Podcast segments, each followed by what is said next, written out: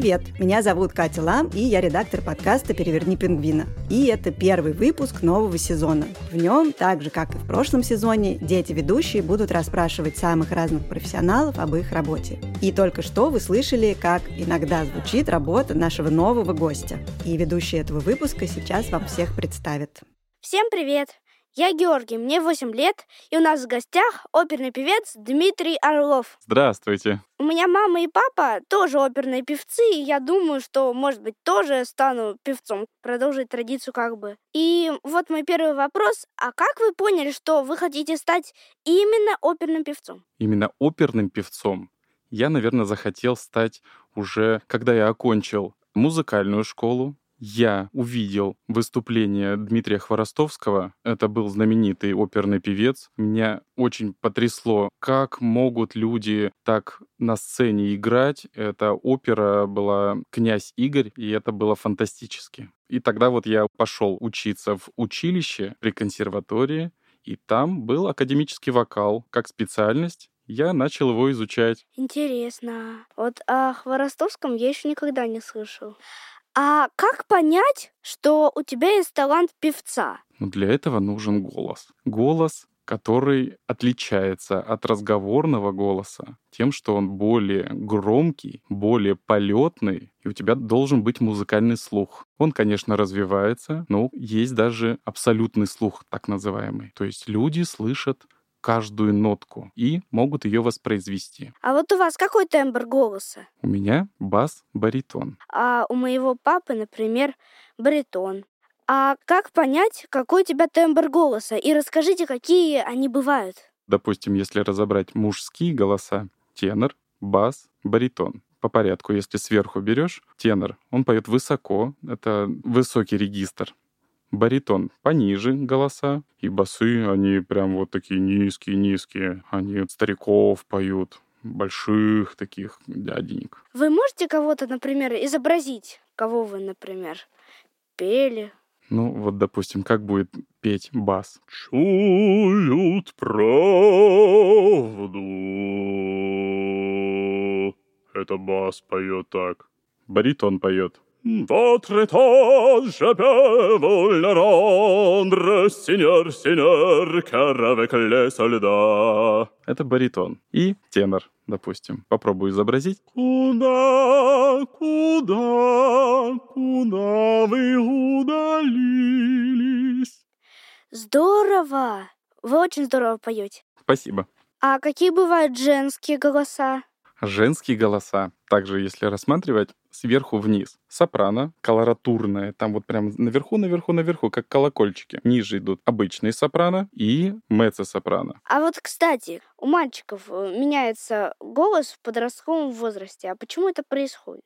И как у вас было? Это называется процесс мутации. Гормональный фон меняется, и голос может измениться до неузнаваемости. То есть, если ты говоришь «Ну так, «Ну, какой у вас голос? А потом ты раз, и через месяц уже вот так вот, как я, разговариваешь. Очень часто бывает, а мальчик один и тот же остался. Представляешь? В моем случае именно так это и произошло. В 13 лет у меня уже закончился период ломки голоса, и поэтому на меня обратили внимание, я вот, собственно, начал музыкой заниматься уже в сторону вокала. Понятно. А как долго надо учиться на оперного певца, чтобы им стать? Как и в любой профессии, обучение идет всю жизнь. Век живи, век учись. Это точно. А чему вы учитесь как раз-таки эту всю жизнь? Ну, смотри, семь лет идет музыкальная школа, четыре угу. года идет училище, пять лет идет высшее учебное заведение, и в моем случае еще плюс два года аспирантуры. Ого! Плюс к этому каждый год в театре проведенным, а в театре я уже служу более 12 лет, каждый год с каждой партией ты совершенствуешься, какие-то появляются новые задачи. И поэтому получается, что ты всю жизнь учишься. Да. А на каких языках вы чаще всего поете? Оперные певцы, они должны знать, по крайней мере, как читать итальянский, французский, немецкий, английский, латынь, испанский, может быть, где-то даже пригодится. В основном эти языки. Русский, естественно. Это так много можно выучить, это как? Есть очень много певцов, я знаю их лично, которые даже разговаривают на всех этих языках и совершенствуются, и это очень большой плюс, когда они приезжают в страну, где исполняют какую-то оперу, допустим, и они свободно разговаривают на всех языках, это поразительно.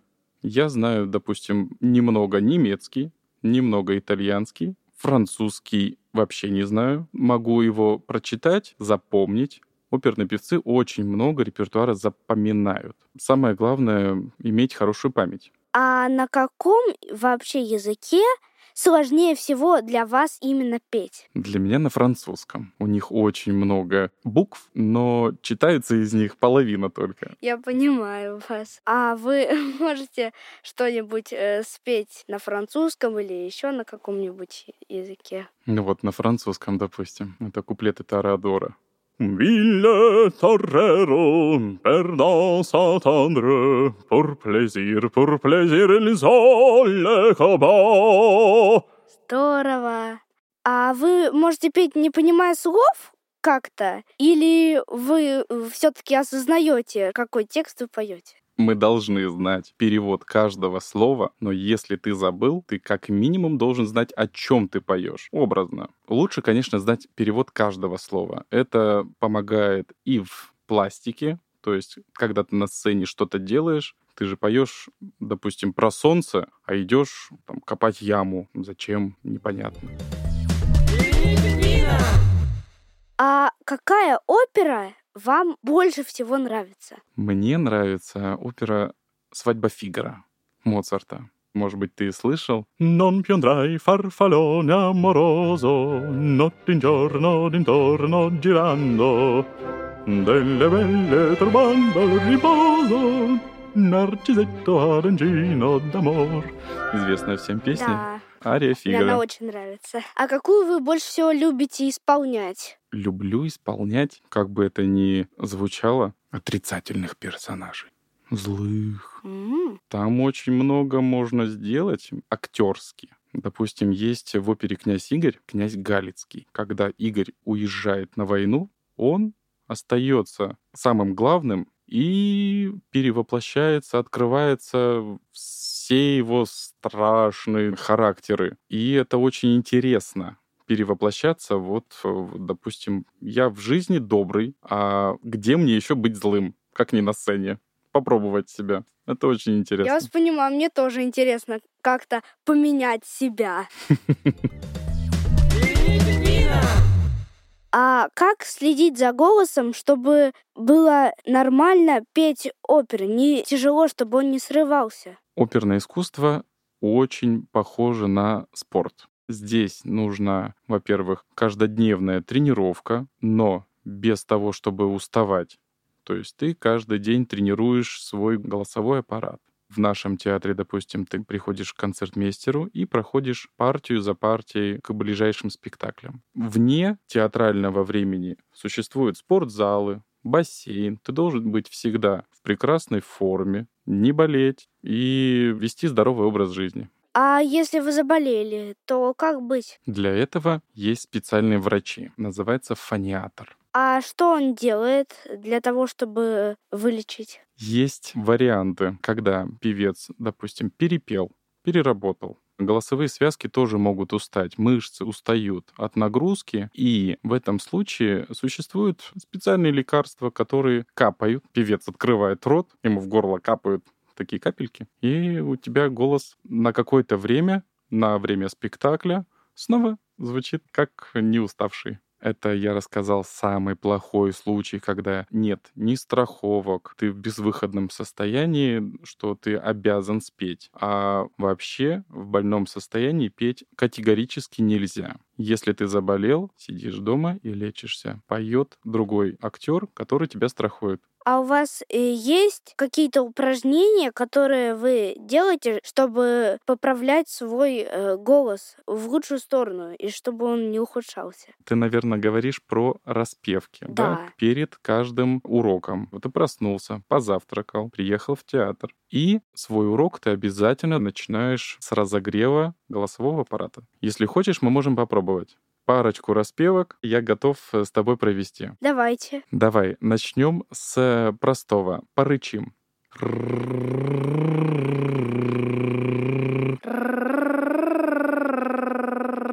Потом повыше чуть-чуть.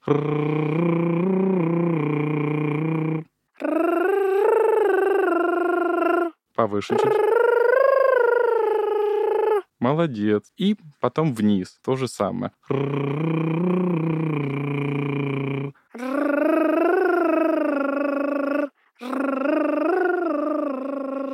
Молодец. Это разогревается корень языка. Затем можно перейти на резонаторы. Попробуй просто. Вот. И на этом звуке ты можешь просто то же самое.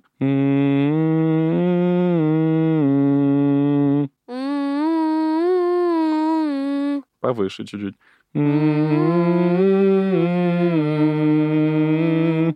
Молодец. Так можно потом выходить. На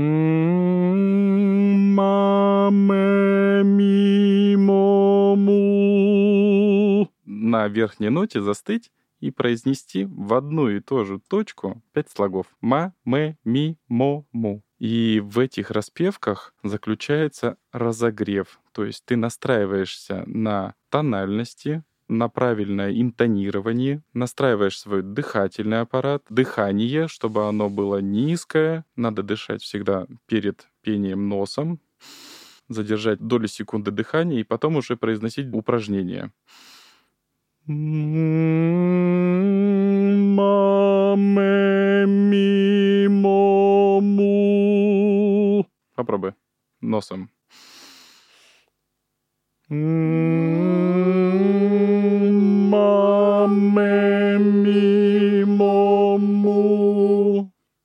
Правильно, молодец. И так можно повыше, пониже. Понятно. А что такое резонаторы? По сути, это усилитель звука. Да, бывает головной резонатор и грудной. И если у тебя соединяется и грудной резонатор, и головной, звука получается больше, он дальше летит. Оперный театр — это 600 мест, 700, 800, 1000, 10 тысяч. В Большом театре, по-моему, около 3000 мест. Ой. И в основном певцы работают без микрофона. И ты должен петь так громко, не силой голоса, а именно чтобы у тебя была полетность голоса. То есть все резонаторы должны звенеть, тогда тебя будет слышно на самой-самой-самой верхушке зала. Вот если попробовать звук без резонатора, маме ми, и вот резонатор маме ми момо. Да, большая разница. А какую самую высокую или низкую ноту вы берете? В моем регистре самая высокая нота, которую я, так сказать, работаю, это соль. А внизу тоже соль, то есть две октавы. А вы можете их напеть, чтобы слушателям было понятно? Нижняя соль и через две октавы. Да, да, да. Здорово вы.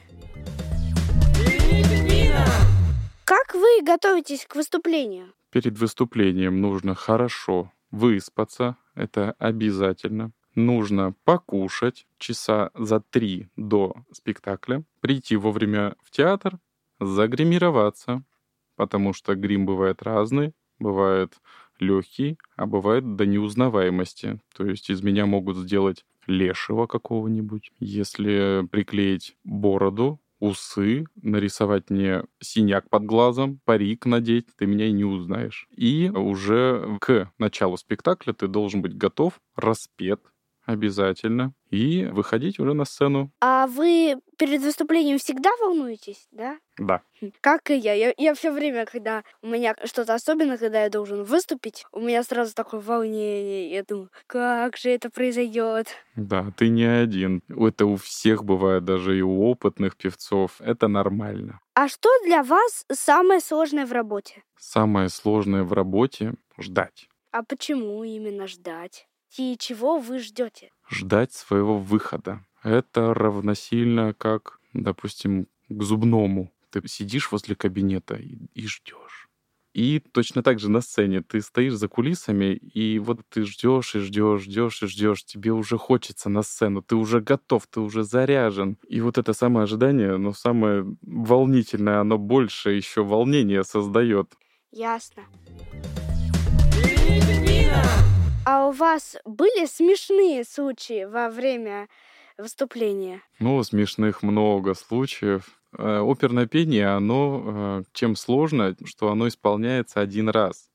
Вот на спектакле ты поешь, и времени перезаписать этого нет. То есть этим и интересен сам театральный процесс. Ну, естественно, люди забывают текст. Адрес свой иногда поют. Когда на иностранном языке, это, конечно, больше спасает, потому что ты можешь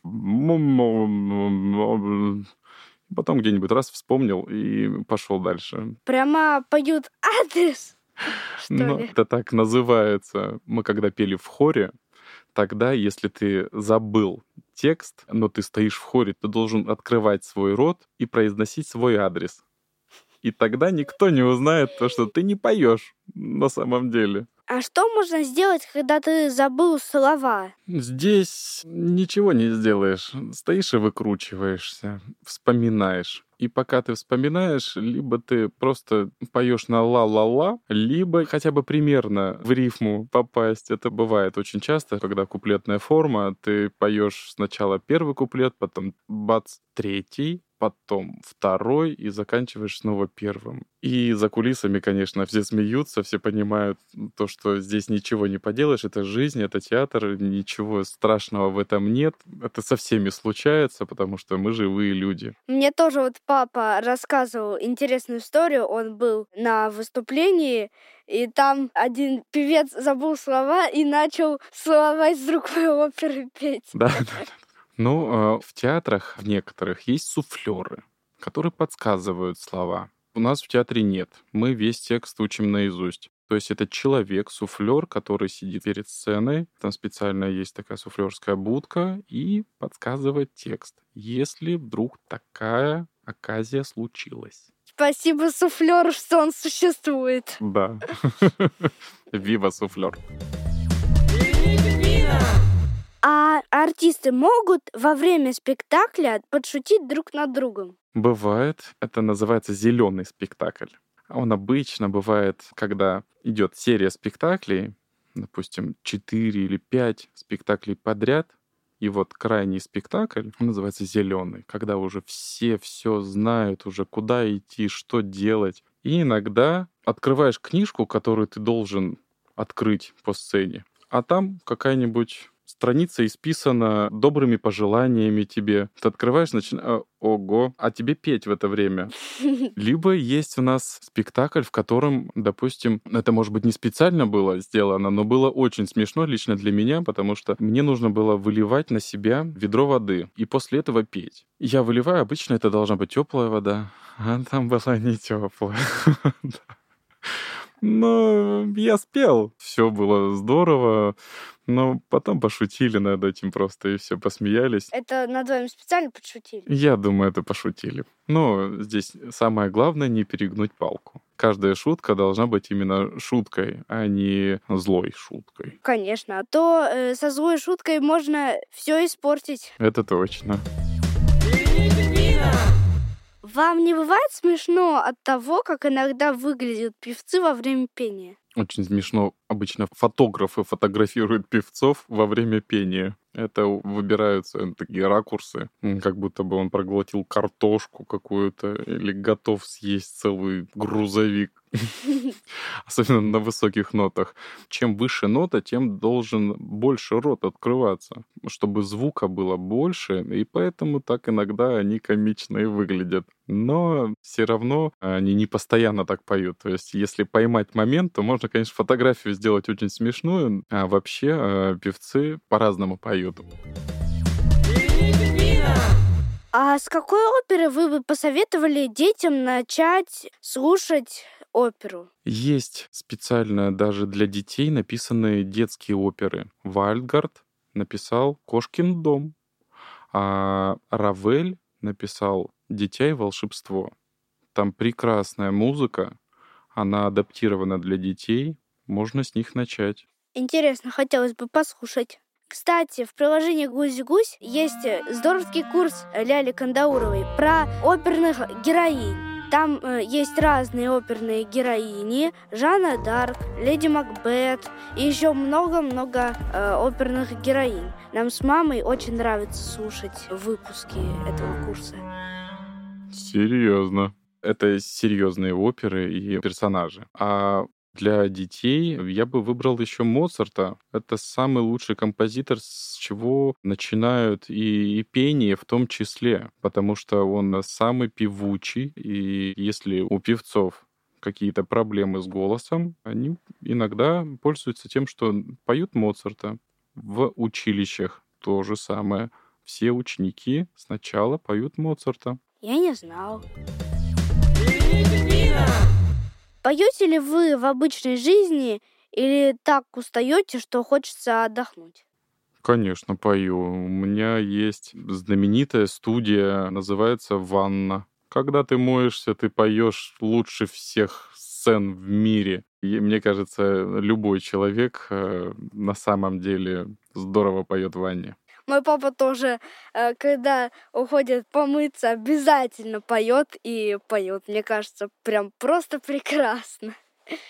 А может ли оперный певец петь э, в эстрадном стиле, не в оперном? Да, Почему нет? Эстрада, она разделяется, допустим, ну, совсем популярная музыка современная, да, а есть какой-то пласт, раньше певцы были, они в опере не пели, но пели на эстраде. Потолок ледяной, дверь скрипучая, За шершавой стеной тьма колючая, Как пойдешь за порог всюду ини, А из окон порог синий-синий. Это один вариант, когда ты можешь такие песни петь.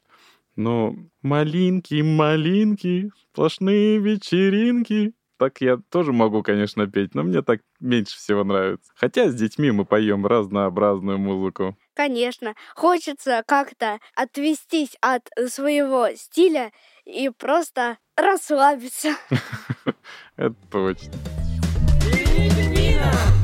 Ну вот мы и подходим к концу, но у нас впереди еще рубрика «Профессиональные слова». Какие особенные слова говорят оперные певцы? Интересный вопрос. Ну, давай подумаем. У нас в театре не работают артисты, нужно говорить правильно, мы служим в театре, служитель сцены, получается. То есть это служба. Ну, начнем с этого. То есть вы как бы не работаете, а служите? Да. Второй пример. Когда перед спектаклем все хотят друг другу пожелать удачи, очень часто используют иностранный вариант. Ни пуха, ни пера так не говорят. Говорят «той-той-той». Очень смешно э, звучит, но это переводится примерно так же. Ни пуха, ни пера. Удачи. Той-той-той. Хм. А еще есть какой-то, ну, хотя бы один пример? И еще одно профессиональное слово, которое часто используется для обращения к дирижеру, мы используем слово маэстро. Ну вот и закончился наш выпуск. Спасибо большое. И всем пока. Спасибо большое. Спасибо тебе, Георгий. Пожалуйста. Всем пока. Спасибо нашему ведущему Георгию Твардовскому и оперному певцу Дмитрию Орлову. Пишите нам, о каких профессиях вы хотели бы узнать в наш чат-бот в Телеграме, который называется Hello Гусь Гусь или Привет Гусь Гусь. Следующий эпизод подкаста можно послушать прямо сейчас в приложении Гусь Гусь, став нашим подписчиком. А через две недели эпизод станет бесплатным в Гусь Гусе и появится везде, где вы привыкли нас слушать. Пожалуйста, ставьте нам оценки, оставляйте комментарии в разных приложениях, Рассказывайте о нас друзьям и знакомым. И спасибо всем, кто работал над этим выпуском. Звукорежиссеру и композитору Жене Миневскому, выпускающему редактору и продюсеру Лизе Марантиди, расшифровщику Кириллу Гликману, фактчекеру Алексею Бароненко и студии «Резонант Артс». Меня зовут Катя Лам. До скорого!